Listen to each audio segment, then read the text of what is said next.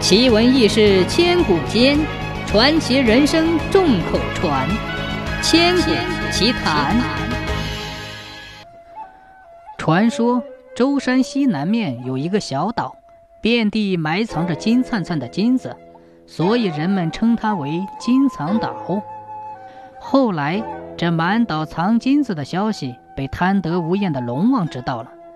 他为了独吞这满岛藏金的宝地，竟调遣龙子龙孙、虾兵蟹将、涨潮的涨潮、鼓浪的鼓浪，直向金藏岛扑来。眨眼间，恶浪滔天，狂风大作，金藏岛上树倒屋塌，人们哭爹喊娘，一派凄惨景象。金藏岛东有座访花山，山上住着一位访花仙女。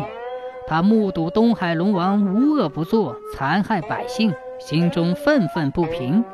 于是他手拿神皂，朝海面轻轻一拂，漫上山来的滚滚潮水、滔天巨浪，就哗的一声向后倒退了。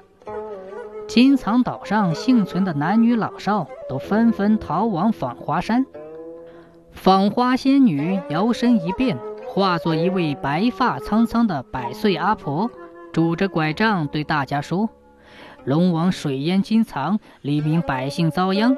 若要保住金藏，随我把花来访，访花织成渔网，下海斗败龙王。”大家听了百岁阿婆的话，不论男女老少，都来访花织网。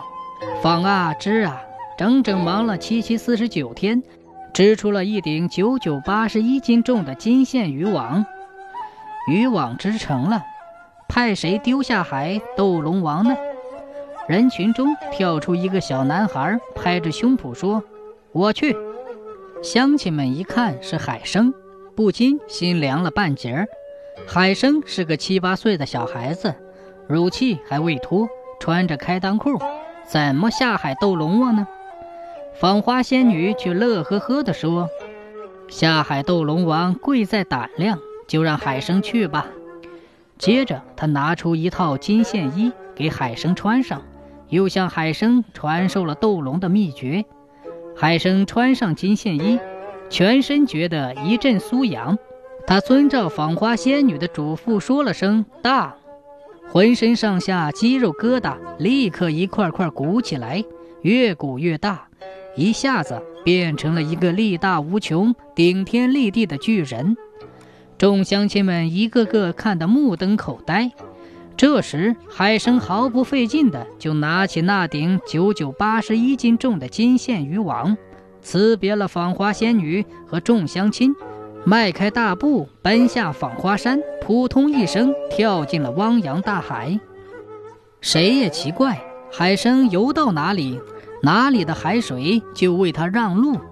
原来海生穿的金线衣是访花仙女特地为他织编的碧水宝衣呢。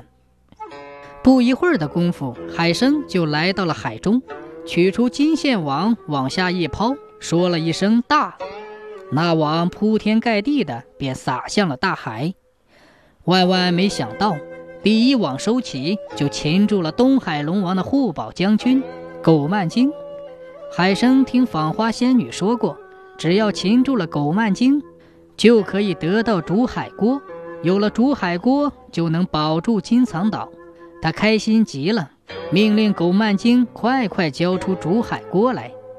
金线网越缩越小，被罩在网中的狗曼精痛得死去活来。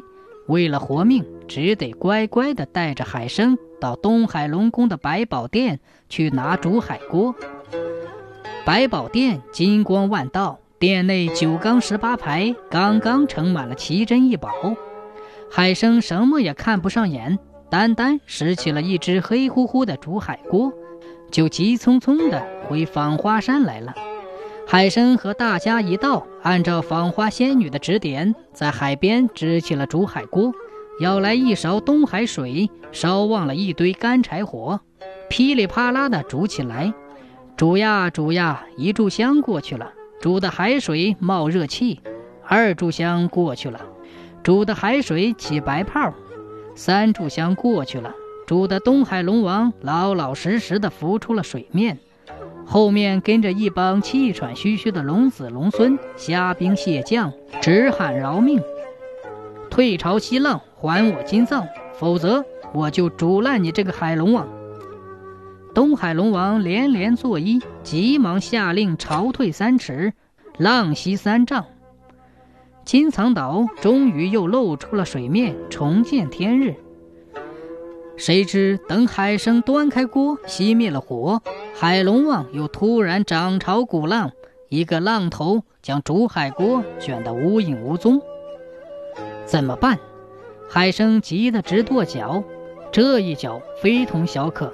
跺得地动山摇，所有埋藏在地下的金子都被海生跺了出来，纷纷飞向海岸，落在滩头，眨眼之间成了一道金光闪闪的大海棠。任凭潮涌浪翻，金塘巍然屹立，纹丝不动。自此以后，海龙王再也不敢来兴风作浪了，黎民百姓也可以安享太平。而金藏岛也被人们改称为金堂岛了。